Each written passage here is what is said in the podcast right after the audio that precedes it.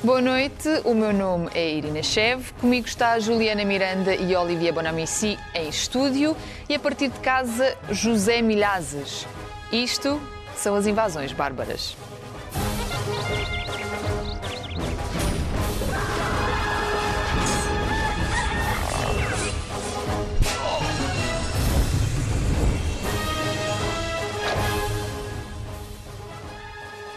Começamos a nossa conversa de hoje com a cultura. Na proposta de Orçamento do Estado para 2022, tal como está neste momento, o setor tem reservados 0,25% do valor global, 0,25%. Isto sem a parte da comunicação social. Se adicionarmos a RTP, o valor sobe para os 0,41%. A cultura tem a terceira despesa mais baixa prevista para o próximo ano, depois da parte dedicada à representação externa e ao Ministério do Mar. Zé, comece por ti aí em casa. Assim torna-se difícil descolarmos da cultura o rótulo de parente pobre do orçamento, não é? Não é difícil, é impossível. Continua, porque isto já é tradicional e uh, não se vê uh, capacidade por parte das autoridades de uma vez por todas prestarem mais atenção a este, a este setor. Uh, daí que é perfeitamente uh, natural que uh, haja um desfazamento grande entre a maioria dos portugueses e a, a cultura, porque, digamos, a cultura que os portugueses recebem é uma cultura eh, cara, que acaba por ser cara, eh, e isso também muitas vezes, e principalmente porque o governo eh, dá apenas migalhas à cultura, o que, digamos, em muitos países isso é absolutamente normal, por exemplo, a Rússia com a cultura gasta 0,44%, mas, por exemplo, a Estónia que era aquele parceiro que ia muito atrás de nós na União Europeia e agora já nos ultrapassou.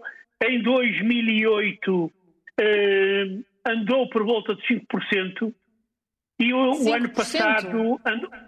5%?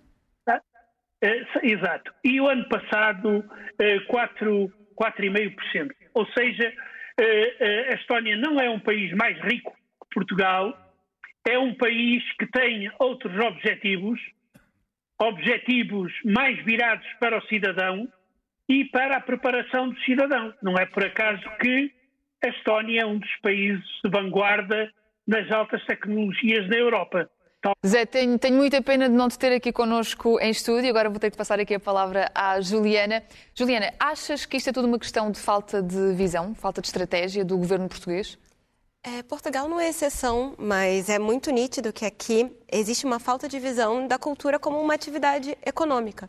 Por exemplo, na Europa, a cultura vale, valia em 2019, o último ano de normalidade pré-pandêmica, 4,4% dos negócios. Isso é um peso maior do que a indústria farmacêutica, por exemplo. É muito relevante. Por que, que Portugal não consegue ver isso, às vezes, como uma atividade econômica? é, tem essa percepção de que a cultura é algo que precisa ser feito por amor, muito mais uma coisa informal. É, é muito assustador um último inquérito a profissionais independentes da cultura que mostram que é, cerca da metade dos trabalhadores ganha menos de 600 euros líquidos por mês. Como é que então, é uma precariedade isso? enorme, são ordenados baixíssimos. Como é que se quer um ambiente de inovação cultural, que se possa oferecer produtos culturais relevantes para a população, porque, obviamente, todos nós nos beneficiamos disso com essas condições. É muito difícil. E acho que o Zé disse muito bem, como outros países de tamanho semelhante, alguns até mais pobres do que Portugal, fazem um investimento muito maior em cultura. Tem essa percepção de que a cultura, enquanto negócio, enquanto atividade econômica, devolve muito para a sociedade. Existe esse potencial enorme. Acho que é um mercado que Portugal desperdiça nesse momento. E acho que até vários estudos que provam que a cultura e o investimento na cultura e na educação, que andam de mãos dadas, basicamente, uh, diminui também a violência que existe nos países. Olivia, qual é que é a avaliação que tu fazes da valorização que os portugueses dão à cultura? Eu concordo com tudo o que eu ouvi. O que, o que é que me surpreendeu quando cheguei a Portugal é que, uh, é que por exemplo, quando ainda hoje, já não me surpreende tanto, mas quando vê um, um jornal da noite, ou telejornal, depende do canal, mas uh, a cultura é o parente pobre. Às vezes é melhor falar de um jogo da quarta divisão de, ou no jogo do campeonato inglês de futebol do que falar sobre uma peça de fado ou um documentário sobre o fado, um telejornal. Isto surpreendeu-me imenso, mesmo. Quer dizer, depois eu sei muito bem que há sempre o argumento de vender melhor, isto não vou, isto já é outra conversa, não é? Estou a falar da análise em si, a minha surpresa, mas espera aí, mas mas e o património nacional? Mas os outros países mas, não, vende, não vende melhor? Mas, não, é mas dizer, dos países francófonos, no telejornal, fala-se muito mais da cultura. Mas já está, fala-se menos do futebol, tem a ver também com a cultura de cada país. Uhum. Ou seja, isto é uma análise apenas, hein? depois cada país tem a sua cultura. Em França é quase impossível haver uma abertura de telejornal com futebol. É impossível. Aqui é Quase é impossível. Como? Aqui é normal. É. Aqui é normal, faz parte da cultura, não é? Ah, portanto, é isso. Depois há uma coisa que me surpreendeu aqui, que é a palavra, uma palavra ordinária, que é a palavra subsídio. Hum. Dizem, para irritar um português, tu falas do subsídio da cultura, fica maluco. Tens a garantia que ele fica maluco. Uh... Uh, o Zé não fica maluco porque ele não está aqui connosco, mas eu sei que se ele estivesse connosco ficaria maluco também. Uh, que é, uh, claro que, por um lado, faz algum sentido, porque é um país que não é rico, e claro que houve alguns abusos ao nível da subsídio de, de, com a cultura, mas a cultura sem subsídio não, não, não vive. E depois, o último ponto que me surpreende muito aqui, que é a oferta. Uhum. A oferta ela não corresponde à procura. A oferta cultural em Portugal é boa, mesmo assim não é mal, uhum. não é mal, uh, uh, mas há uma cultura elitista, super elitista aqui, que eu vou, que eu vou caricaturar, que, que chamaria a cultura Manuel de Oliveira. Bom, é, é, para este segmento, é inacreditável a oferta. Depois tens o segmento que é, vamos falar, a, cultura chamada popular. Vamos dizer, por exemplo, La Féria, um Tony Carreira, um Kim Barreiros, assim. Também há muita oferta. E depois é outra coisa, que é entre os dois, por assim dizer. Não é claro que estou a pôr isto nas gavetas para simplificar, não? e lá já não é tanto isso. Já não há tanto como isso em relação a outros países. E vou dar um exemplo, não é, de uma iniciativa que era no CCB, Uh, há alguns anos atrás, que é os três dias da música clássica, que é exatamente isto que é. Quando tu vês música clássica, o público em geral, é, diga em geral, é um público mais elitista em si. Só que o três dias da música clássica era exatamente para fazer descobrir as pessoas, através de mini concertos de música clássica, isto. Este tipo de iniciativa em Portugal há muito poucos. Há muito poucos. Ou é elite ou é classe popular. Normalmente fica em Lisboa, no Porto, ainda é muito concentrado. Também existe essa questão das ofertas culturais serem muito concentradas nas cidades maiores. Acho que esse é um ponto. Vamos aqui até o nosso Zé. Zé, como é que tu avalias esta questão de haver pouca oferta? É uma questão uh, financeira, tradicional? O que é que tens para dizer? Uh, isto, uh, pouca oferta.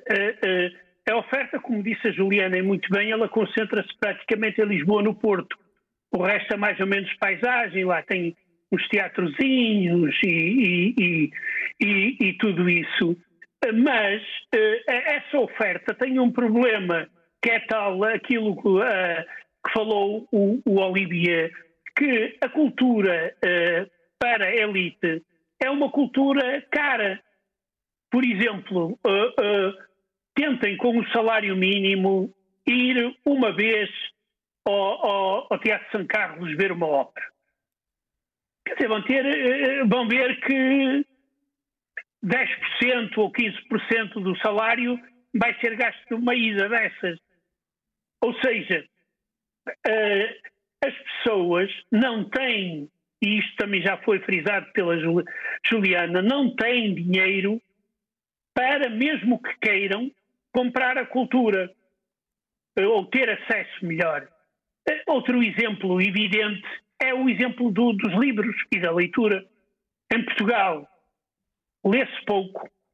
Em Portugal, vendem-se poucos livros para adultos eh, porque são caros e porque são caros. Talvez as pessoas não comprem. E há outra questão, que é a questão do ensino. Eu não entendo porque é que, havendo tanta gente, na, eh, tantas crianças a terem acesso a livros infantis que os pais compram no supermercado eh, periodicamente, depois, quando vão para a escola e saem da escola, uh, deixam de ler.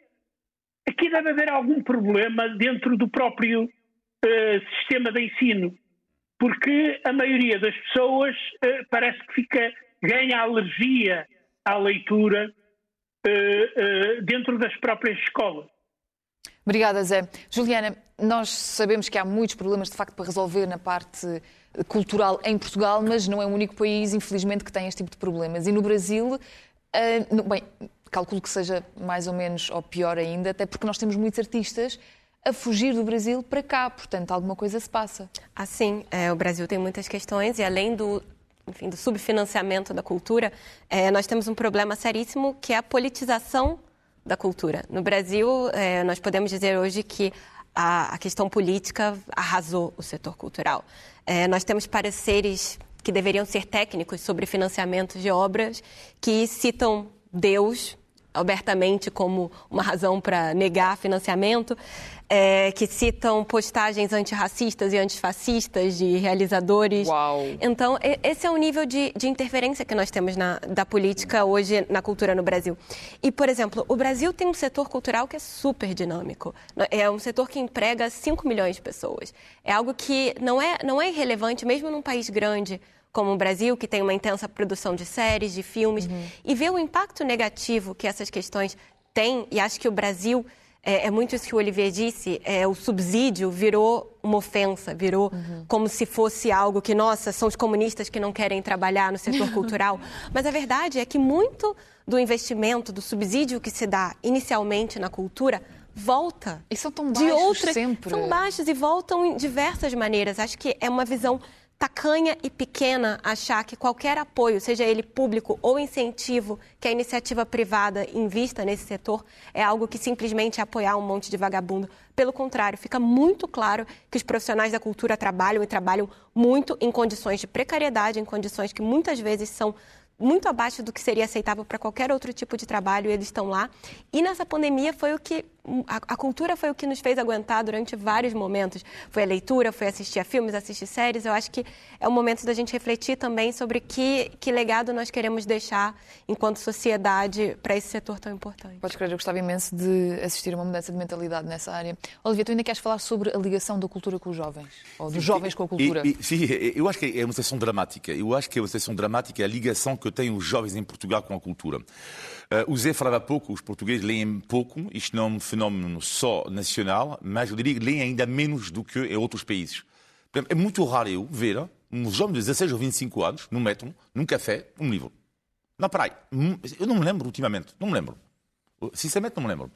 Uh, e, uh, de facto, como tenho amigos que têm filhos da minha idade, eu falei com eles, uh, não é só por causa do programa. Muitas vezes falamos disso. Amigos com filhos da tua idade ou da, da idade filhos dos teus filhos? Não, da minha idade, filhos da, desculpa, do, do, da idade okay. do meu filho, que tem 17 anos. Bom, e falamos sobre isto, não, não por causa do programa. Conversa entre amigos. E depois, claro, eu conheço pessoas da idade dos pais deles, da idade dos meus pais, mais ou menos na casa dos 70 anos. Os meus pais não consumiam cultura. É que eu acho que a chave em Portugal disto, na minha opinião, é que os pais da geração de, de, de 60 não consumiam. Porquê? Porque era, era uma atitude nobre, por um lado, que era eu luto para quê? Para fazer estudar o meu filho. Às vezes não, eram pessoas que não tinham nada, nada ou pouco para comer. E, portanto, a obsessão deles, dos pais... Era sobrevivência, era sobrevivência. É? Enquanto a geração dos meus pais em França, não era. Sim. Não era. Estava mais à vontade, claro. Dava-me a comer, não é? Mas uh, dava-me a comer, vê só. Mas, mas estou a dizer que não era a obsessão deles. Bem, os meus pais consumiam, não eram ricos, mas consumiam cinema, iam ao teatro. Portanto, eles tinham 70 anos, na altura tinha 25 ou 30. E aqui a geração dos, dos pais, dos meus amigos, que cinema, que teatro. Pois. Não. E depois, último ponto. O Zé falava um ponto fundamental, que é a questão da transmissão através da escola. Uma coisa que me marca imenso em Portugal, porque o Zé disse, é capaz de haver um problema com o sistema de ensino.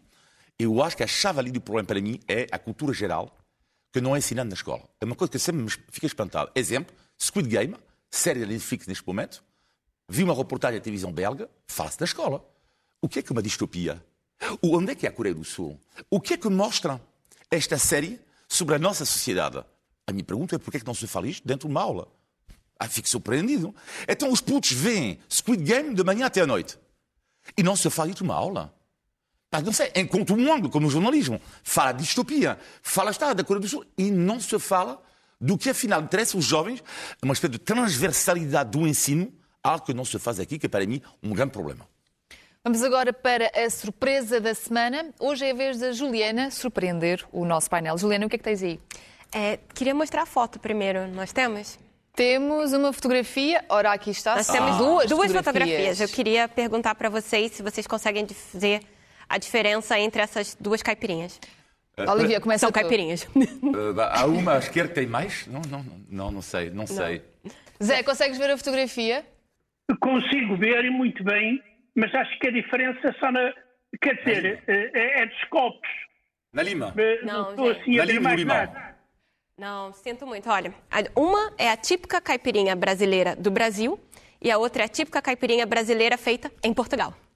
É, e existe uma diferença fundamental entre elas. A caipirinha brasileira feita no Brasil, ela é com gelo normal e o açúcar branco. E a caipirinha brasileira feita em Portugal, ela é com gelo picado e com o açúcar amarelo. Eu entrei em contato com algumas pessoas que trabalham em bares, em restaurantes, para saber de onde é que nasceu isso.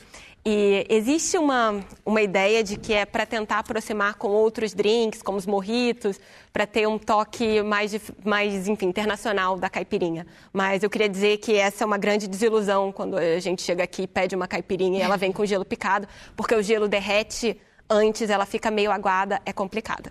E por fim, eu tenho uma última pergunta para os meus colegas.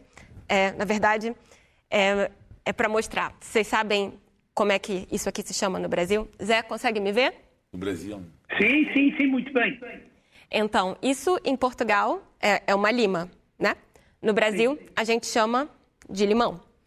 Então, no Brasil, a caipirinha não é feita de, de lima, ela é feita de, de limão. E para quem tem curiosidade de saber isso que os portugueses chamam de limão, para nós é um limão siciliano. Limão como? Siciliano. Siciliano. Uau. Mafioso. Portanto, um limão mafioso. Olivier, comentários. Ah, não, é impressionante. É impressionante. Eu não sabia que Lima no Brasil era limão. Eu acho que vou impressionar em breve alguém, não sei, um sítio qualquer, uma brasileira, ou sei que no bar brasileiro eu quero uma caipirinha, mas com limão. Atenção. Com a receita adequada. Olha que pode correr mal, pode correr mal. A pessoa pode não saber. Zé, já ia uma caipirinha ou não? Não, eh, eu já não estou com, com cuidado para isso, com possibilidade isso. de, de- Não, mas é verdade, ó ó, Irina. Eh, Eu se calhar até era capaz de, de beber uma caipirinha, mas acho que foi uma das poucas bebidas que não bebi na vida sequer. Porque olha, não tive mas, oportunidade mas se calhar de- não perdes grande coisa porque a Juliana diz que as nossas caipirinhas são horríveis, que não têm nada a ver com Olha, eu caipirinhas não, de verdade. que- eu não quero ser deportada, mas o problema às vezes é. Não quero ser deportada, mas às vezes temos esse problema. Há, há exceções honrosas, mas é, às vezes é difícil. As verdades são para ser ditas mesmo que sejam difíceis. Vamos seguir o programa. Vamos falar sobre John Kent, o filho de Clark Kent e de Lois Lane, que encontrou a sua identidade. O novo super-homem é bissexual. Não é o primeiro super-herói a pertencer à comunidade LGBT, contudo, é o filho do super-herói mais conhecido de todos os tempos. Por isso, o facto de ele se dizer bissexual poderá ter consequências muito maiores, pode parecer à primeira vista. Consequências boas, na minha opinião. Vou ler aqui uma citação do criador, o do Tom Taylor, o criador desta personagem, encomendada pela DC, que diz assim: Toda a gente precisa de ter um herói e toda a gente merece reconhecer-se nele. É bonito. Olivia, o teu comentário, o teu primeiro comentário a esta temática. Para já dizer que eh, estamos, o programa de divisão já existe desde há um ano e meio, acho eu. É a primeira Um vez. ano. Um ano, um ano, ok? Eh, é- eu acho que nunca tive tantas dores de cabeça. Nunca tive, vou, vou- ser honesto, porque.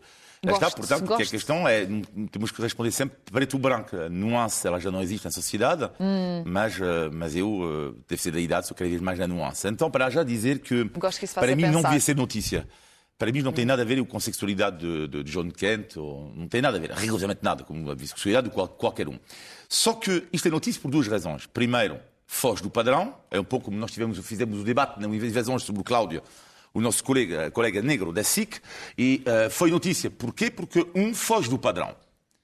E o segundo ponto pela qual é notícia é que eu vi um post da SIC sobre esta notícia do Clark Kent, do John Kent, é o Festival do Ódio. É o Festival do Ódio. De comentários homofóbicos. É inacreditável. Porque uma coisa é dizer, não tem nada a ver com a sexualidade. Claro, a pessoa dizer, "Eu estou marimbando. Exato, eu não ser homossexual, não sei o quê.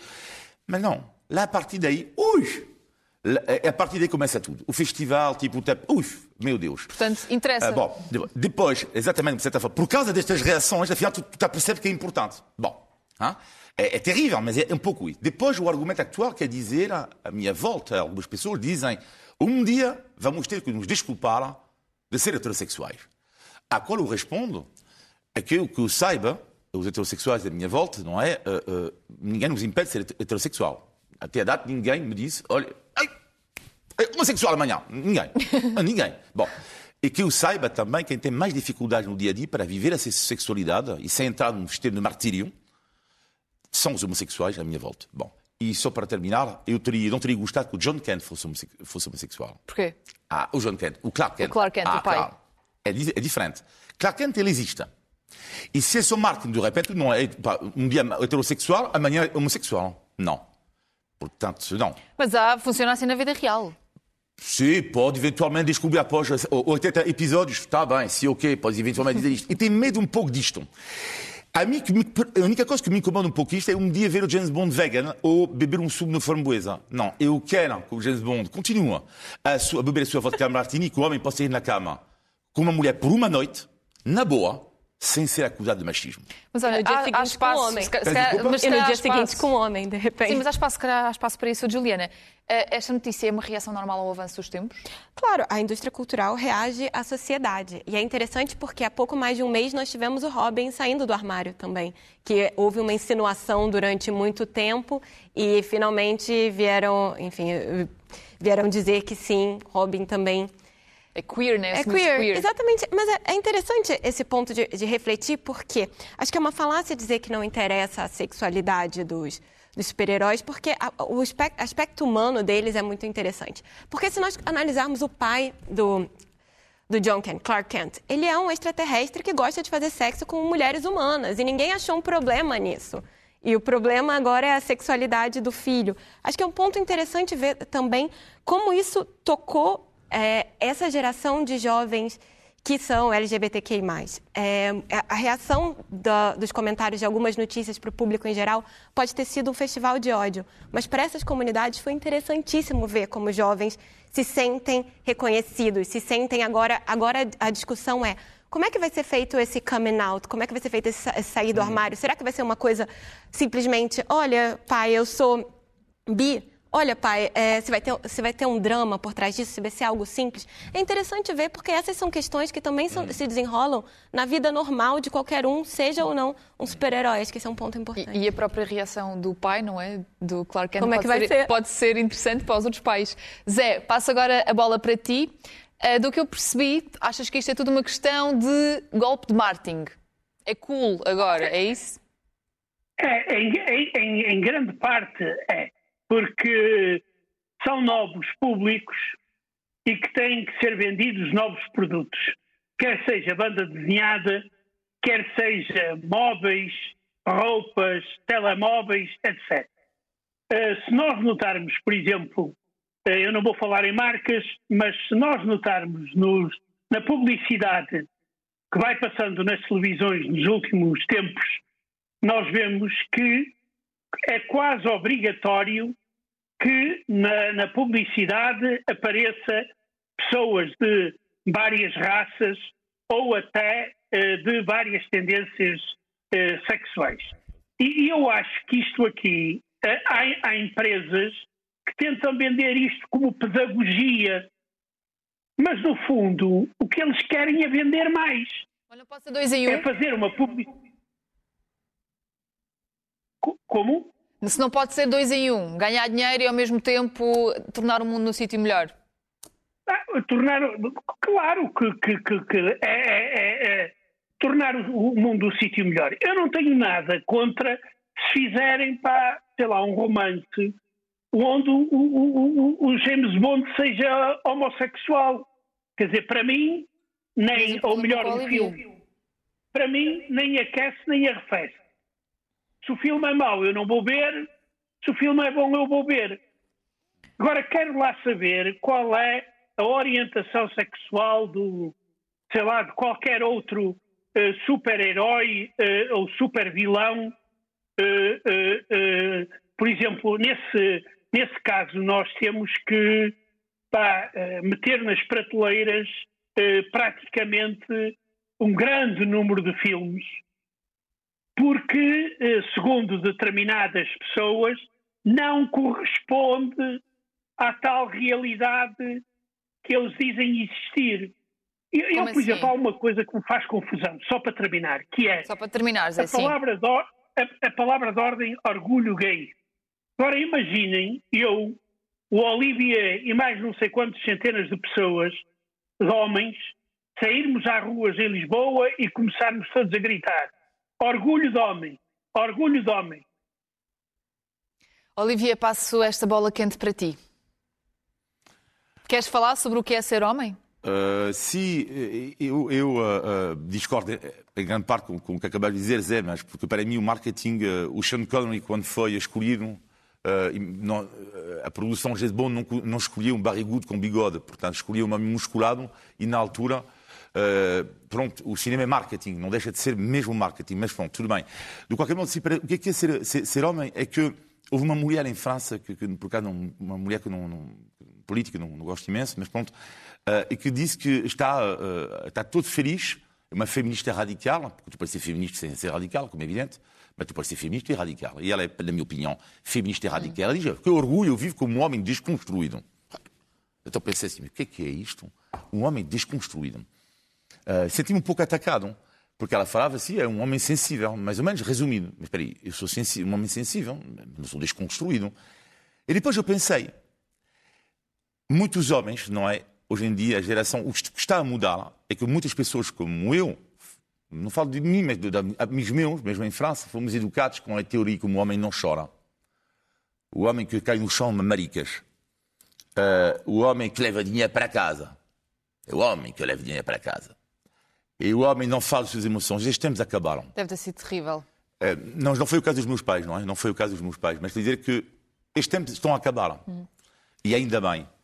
E o que é que eu estou a sentir é que os homens, uh, uh, de uma certa forma, teriam o direito de dizer esta rapariga, esta mulher que eu disse isto, têm o direito, os homens como eu, de reivindicar a sua sensibilidade que não pertence exclusivamente às mulheres. Ela não pertence.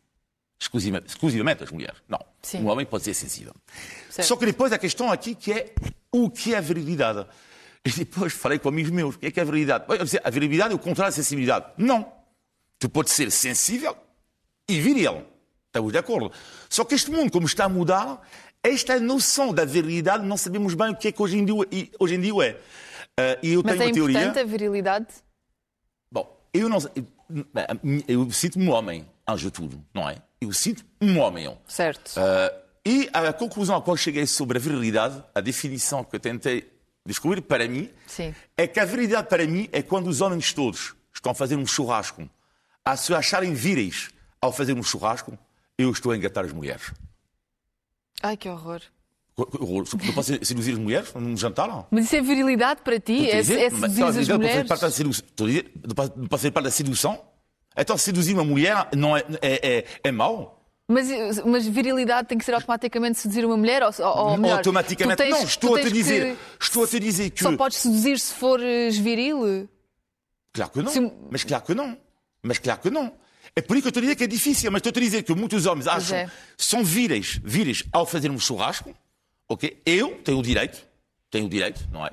De me achar, não sei, vira, não sei, entre aspas, não sei, quando posso seduzir uma mulher? Qual é calhar, o drama? Qual é o drama? Se calhar de forma sensível consegues até seduzir mais mulheres, não sei, só, só dizer aqui. Juliana, se calhar se nós de facto tivéssemos mais, uma maior representatividade, mesmo na, na parte cultural, sobre masculinidade não tóxica, nós estaríamos a ter esta conversa. Não, certamente faltam exemplos, mas antes de tudo, já vou falar sobre masculinidade não tóxica, mas eu só queria responder, enfim, queria responder o comentário do, do Zé, que tipo não é não é uma coisa comparável você falar sobre orgulho gay e orgulho hétero, no caso orgulho de homem. O gay é homem também, ele não é menos masculino por ser gay. É, e é aquele tipo é, de falsa oposição, porque ninguém morre por ser hétero, ninguém sofre preconceito, não existem enquetes na comunicação so, é, social perguntando se o casamento hétero deve ou não ser proibido. É, é uma questão completamente diferente. Acho que falar do orgulho gay é simplesmente sobrepor tudo isso. Mas, enfim, entendo que exista uma série de questões sobre como se dizer heterossexual de uma maneira não ofensiva. Porque, claro, uma pessoa que é hétero, ela tem todo o direito de se sentir bem com isso e tem mais que ser assim, porque, enfim, já tem todo o privilégio da sociedade de ser hétero. Agora, faltam exemplos, seja, enfim, na cultura, seja na comunicação social, do que é ser um homem simplesmente não sendo tóxico. Porque o que nós vemos de exemplo, mesmo nos super-heróis, é, o homem de ferro que tem essa coisa de levar 20 mulheres para a cama, ninguém fala disso, ninguém pensa que ele pode estar com uma doença venérea, ninguém pensa nos problemas da promiscuidade. Alguém agora, pensa, no caso, alguém pensa. Normalmente não é motivo de um debate na comunicação social. Mas agora, isso porque um adolescente está descobrindo a sexualidade e durante a própria banda desenhada já há vários sinais, não é algo que simplesmente decidiram que ele vai ser bissexual.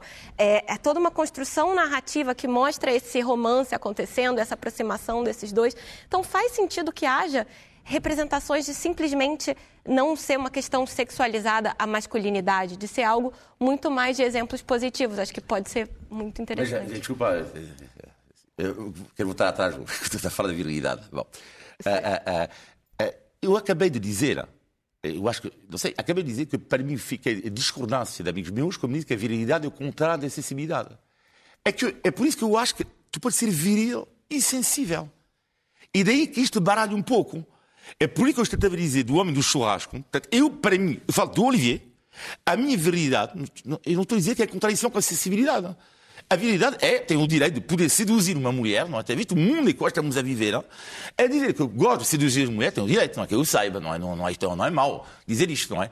E então tem o direito de dizer, ao, na sedução, é no momento em que eu seduzo, que eu sinto-me homem também. Eu acho que não digo nada de grave aqui. E um homem pode ser sensível e seduzir e engatar. Claro, mas tu podes sentir-te homem ou engatar e não necessariamente ser super viril no teu engata, que eu nem consigo sequer claro, mas, imaginar mas, mas, o que é que tu queres dizer com isso. É o quê? Chegas lá e é, olá, sente-me o cheiro a macho. Mas eu, mas eu nunca disse isto. mas é que eu nunca disse isso. Pelo contrário, acabei de dizer. Uma mulher pode ser viril. Ah, isto é, é, é ah, ah. ah, mas isto é uma grande questão. Uh, daqui a uma que semana. Não temos tempo daqui a uma semana. agora. É o teu comentário, por favor, muito breve. Eu acho que eu quando falei uh, orgulho de homem, uh, falei de, do orgulho de, em geral. Quer dizer, que não, não, eu acho que estes problemas, muitas das vezes, porque, por exemplo, em Portugal, os homossexuais, as minorias sexuais, têm os seus direitos protegidos na, na lei. E daí que elas são pessoas completamente uh, normais como outras perante a lei dentro da sociedade. Nós agora sabemos que temos, já sabíamos, mas agora sabemos mais porque alguns se declararam publicamente, políticos, eh, gays, artistas, sabemos que também há, há muitos, etc, etc. E não foi por isso que as pessoas deixaram de votar nesse político ou não ir ao, ao cinema ou ao teatro porque aquele artista é gay.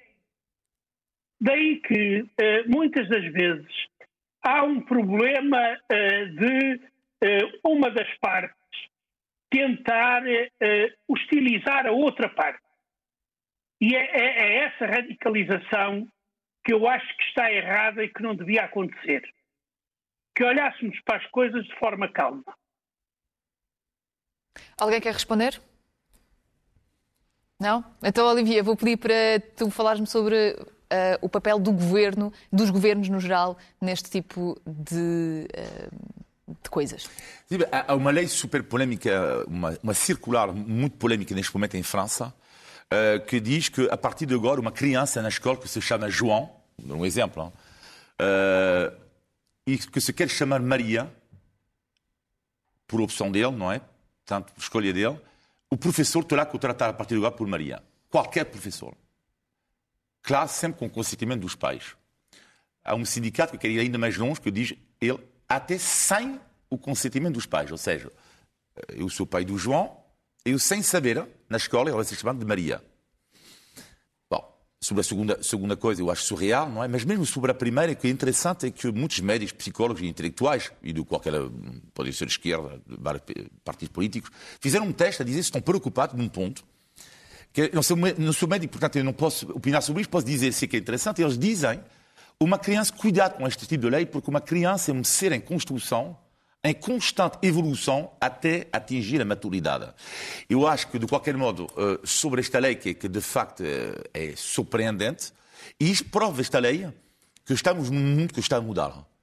Uh, e isto é que é surpreendente, e que as mentalidades estão, estamos assim. É por isso que é uma revolução. É por isso que é importante também falar disso, porque hoje já está em França um rapaz pode dizer hoje quer ser chamado de Maria enquanto nasceu uh, João. Juliana, achas que este tipo de movimentos culturais pode influenciar, de facto, governos e países a tomar outras decisões? Com certeza, acho que pode ser, ser positivo. Eu não diria que, que seria uma questão de influenciar governos, mas manda uma mensagem muito importante. Porque nós vivemos um momento, enfim, o último relatório da ILGA Internacional mostra um momento de crescimento de discurso e de violência homofóbica em vários países, inclusive em Portugal. Embora a, Portugal seja um país eh, que é, que é muito favorável aos direitos das pessoas gays. É, isso é algo que o casamento gay aqui é aprovado há muito tempo. Formalmente existe esses direitos, mas a verdade existem esses direitos. Mas a verdade é que essas pessoas também estão mais sujeitas à violência. É muito comum ver um casal gay e as pessoas ainda dizerem uma gracinha. E esse é o tipo de coisa que, se você não pode processar alguém por isso, é aquela microagressão que é terrível. E, e, além de tudo, é, só, só para dizer sobre os direitos das pessoas gays, mesmo na Europa, ainda se discute casamento homoafetivo em vários países, direito à adoção, direito, a, por exemplo, em França, a procriação medicamente assistida para mulheres lésbicas é algo recente, ter o direito de acesso. Então é algo que ainda é, é muito. A legislação engatinha e nós estamos a discutir isso.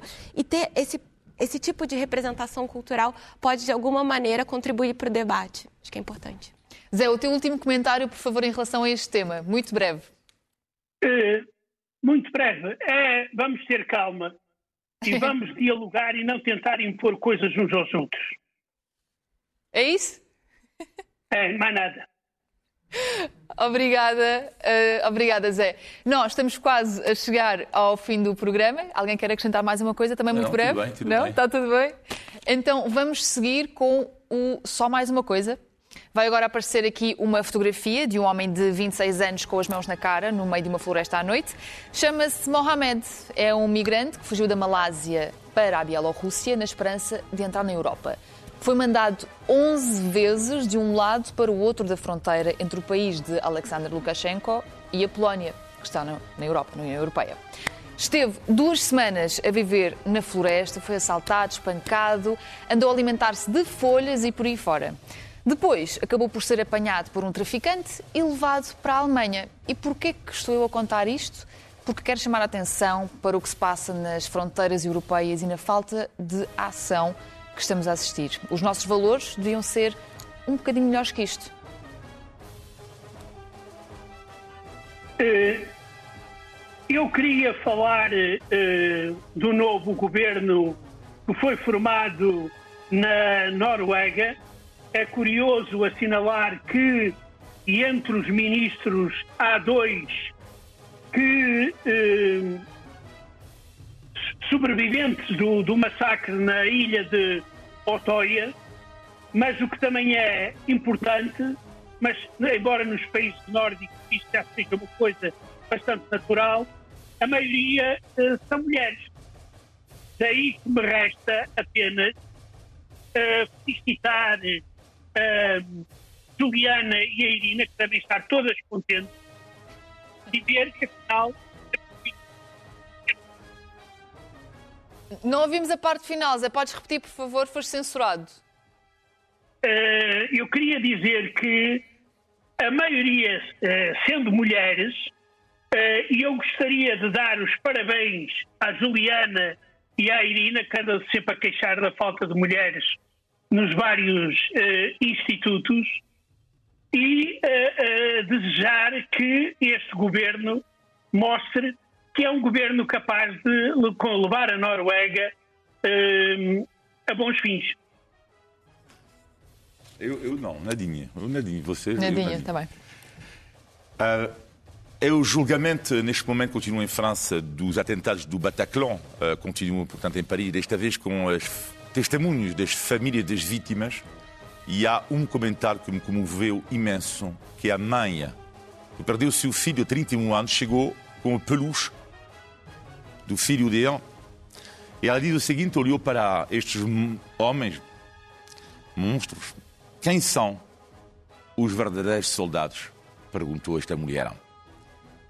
Estes soldados que mataram pessoas desarmadas ou então as pessoas como eu, que perderam o amor da sua vida e que todas as manhãs têm que acordar. Por isso, nós é que somos os verdadeiros soldados. Já que nós estamos a falar de representatividade queer, é, o primeiro-ministro holandês Mark Rutte ele esclareceu um ponto interessante da legislação na Holanda, que em caso da princesa Amália ou de outras, enfim, outro candidato à sucessão do trono, do trono é, é, casar com uma pessoa do mesmo sexo, continua tendo direito à coroa na Holanda. Um livro recente havia lançado essa dúvida, dizendo que a legislação era muito antiga e que isso impediria, no caso da princesa, se ela decidisse, enfim, se casar com uma mulher, que a impediria de chegar ao trono. E agora nós sabemos que se a princesa Amália, que hoje tem 17 anos, ela no futuro quisesse casar com uma mulher, ela vai continuar ainda. Obrigada por ter estado connosco. Já sabe, pode voltar a ouvir este episódio em qualquer altura em podcast. Nós regressamos na próxima semana, todos em estúdio. Até lá!